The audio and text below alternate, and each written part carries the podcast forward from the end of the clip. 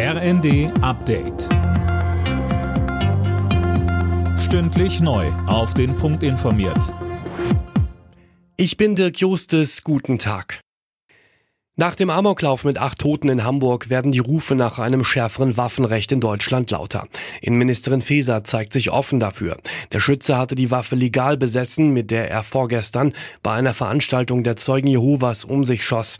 Unterdessen ist die Anteilnahme weiter riesig. Hamburgs Bürgermeister Peter Tschentscher besucht am Abend den Tatort. Die Tat löst Trauer und Entsetzen aus, so Tschentscher. Nur das schnelle Eingreifen der Polizei konnte den Mord weiterer Personen verhindern. Persönlich, im Namen des Senats, im Namen der Bürgerinnen und Bürger unserer Stadt spreche ich den Angehörigen der Opfer unser tiefes Mitgefühl und unser Beileid aus. Die EU-Kommission will laut Welt am Sonntag noch in diesem Monat das Recht auf Reparatur auf den Weg bringen.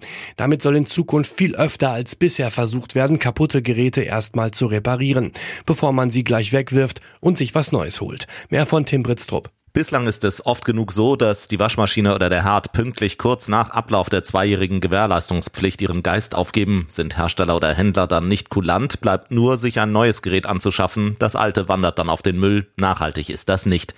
Deswegen sollen Hersteller und Händler jetzt dazu verpflichtet werden, auch später noch Reparaturen anzubieten und dafür dann auch Ersatzteile auf Lager zu haben.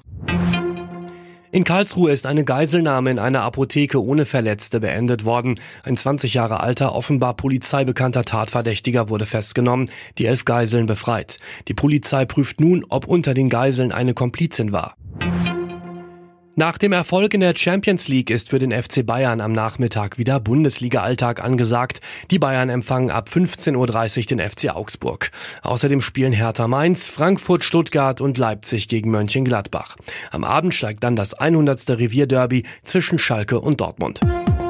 Alle Nachrichten auf rnd.de